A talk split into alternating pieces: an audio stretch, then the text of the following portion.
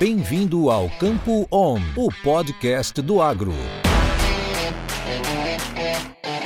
Olá a todos, sejam muito bem-vindos ao podcast Campo On. Meu nome é Ana Luísa Lodi, sou especialista em grãos na Stonex. Em parceria com a Stoller, vamos falar um pouco dos destaques dos mercados de soja e milho.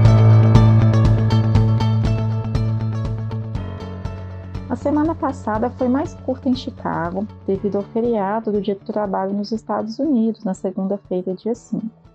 De qualquer forma, a partir de terça-feira, dia 6, as cotações da soja e do milho se movimentaram entre altas e baixas, com a oleaginosa terminando a semana em leve queda e o milho avançando.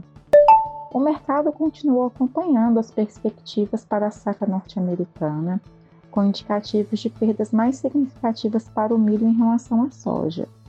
No caso da oleaginosa, muitas estimativas continuam apontando para uma produção recorde no ciclo 22-23 do país.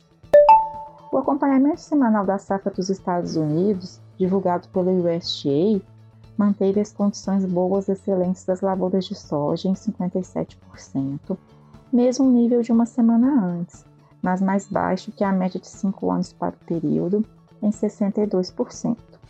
No caso do milho, também houve uma estabilidade do percentual bom excelente, em 54%, 7 pontos percentuais abaixo da média. A safra norte-americana é muito importante para o balanço de oferta e demanda mundial dos grãos, que não está muito confortável. No caso do milho, as perspectivas atuais são de queda dos estoques dos Estados Unidos no ciclo 22-23, enquanto haveria um aumento para a soja. Além do mais, é importante lembrar que a produção mundial de soja é muito concentrada em Brasil, Estados Unidos e Argentina, e há preocupações quanto ao clima para a safra da América do Sul, cujo plantio está começando, e pode enfrentar seu terceiro ano consecutivo de laninha. Por outro lado, a demanda poderia trazer algum alívio para o balanço de oferta e demanda dos grãos, uma vez que há a possibilidade de desaceleração econômica ao redor do mundo, no momento em que os países lutam contra a inflação, tomando medidas de aperto monetário, como o aumento dos juros, que tendem a ter impactos recessivos. Nesse contexto, a situação da China é acompanhada de perto. Além de os indicadores do país estarem mostrando um desempenho mais fraco que em anos anteriores, a política de tolerância zero contra a Covid-19 continua em vigor, colocando em lockdown um grande número de pessoas sempre que são detectados casos da doença, mesmo que o número de positivos continue muito baixo comparado a outros países. Especificamente para a soja, Destaca-se que a China importou 7,17 milhões de toneladas da oleaginosa em agosto, nível consideravelmente mais baixo que o registrado no mesmo mês de 2021, em 9,49 milhões. Lembrando que as estimativas para as importações do país no ano safra 21-22, entre outubro de 2021 e setembro de 2022, já estão mais baixas que as quase 100 milhões de toneladas alcançadas nos dois ciclos anteriores.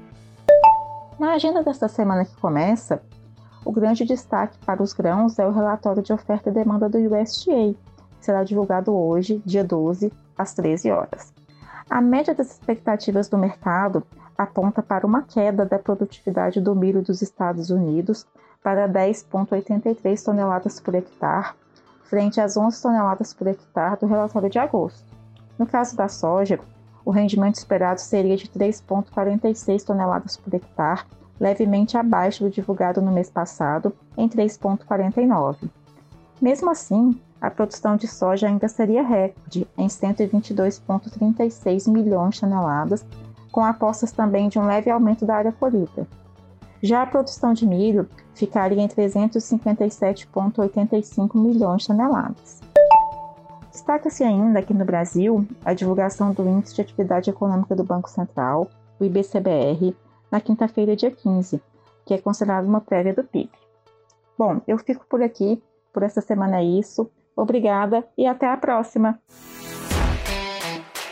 Isso é conhecimento, isso é Stoller.